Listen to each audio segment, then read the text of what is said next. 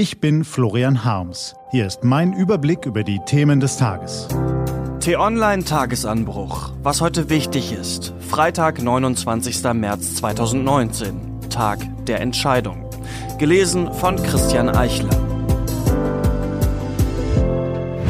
Was war? Seit Monaten berichten wir über jede neue Wendung des britischen Brexit-Theaters und immer haben wir dabei auf diesen Tag hingewiesen, den 29. März 2019, das Datum des ursprünglich geplanten Austritts Großbritanniens aus der EU.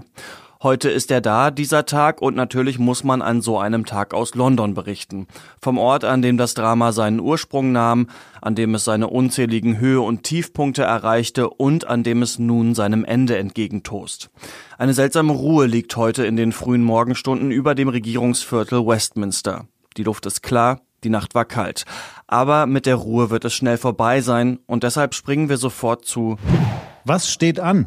Die Briten haben nicht nur eine Ader für Exzentrik, sie haben auch eine Vene für Dramatik. Nicht umsonst haben sie den größten Dramatiker aller Zeiten hervorgebracht. Für den heutigen Tag gibt es kein besseres Motto als seinen berühmten Satz Sein oder nicht sein. Denn nach dem monatelangen Theater müssen die britischen Abgeordneten nun entscheiden, sind sie überhaupt noch in der Lage zu einem Entschluss, der endlich Klarheit bringt? Was wollen sie wirklich? Ziehen sie den Brexit durch oder ist ihr parlamentarisches System inzwischen so beschädigt, dass sie das gar nicht mehr hinkriegen?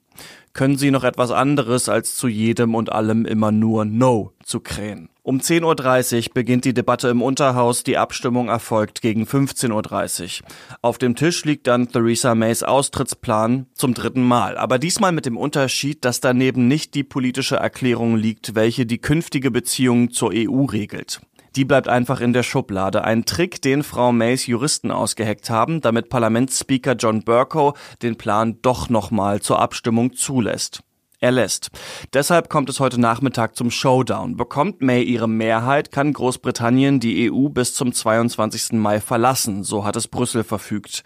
Zum Zünglein an der Waage werden die Stimmen der nordirischen Splitterpartei DUP, die sich bislang gegen die Backstop-Regelung sträubt.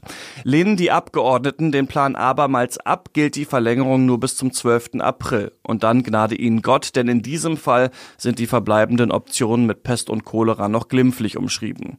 Während die zerstrittenen Parlamentarier sich drinnen im House of Commons die Köpfe heiß reden, tobt draußen vor dem Hohen Haus ein noch viel lauteres Spektakel.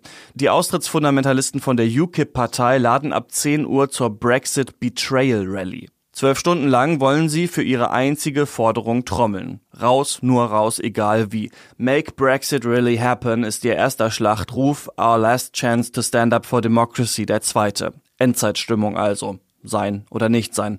Florian Harms wird sich ins Getümmel stürzen, damit er Ihnen morgen im Audiotagesanbruch mit seinem Kollegen Marc Krüger berichten kann, wie sich dieser bedeutungsschwere 29. März 2019 anfühlte.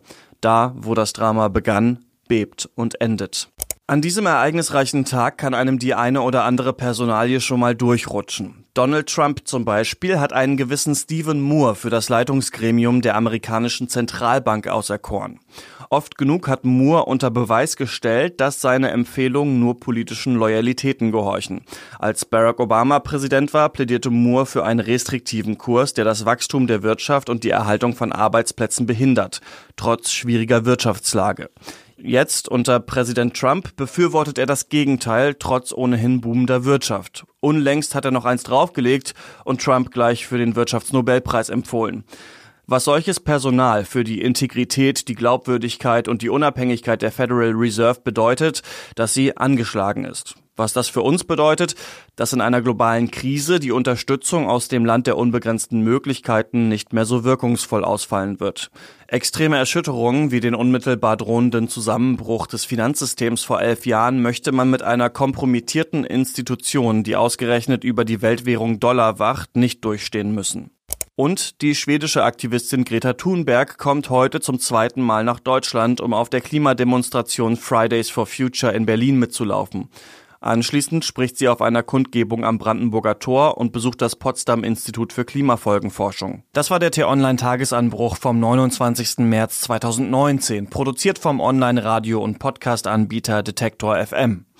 Morgen gibt's den Tagesanbruch am Wochenende mit dem Rückblick auf die wichtigsten Themen der Woche, Florian Harms Tag in London und dem Ausblick auf das, was kommt. Das war der T-Online-Tagesanbruch für heute. Ich wünsche Ihnen einen fidelen Freitag und dann ein wunderbares Wochenende. Ihr Florian Harms.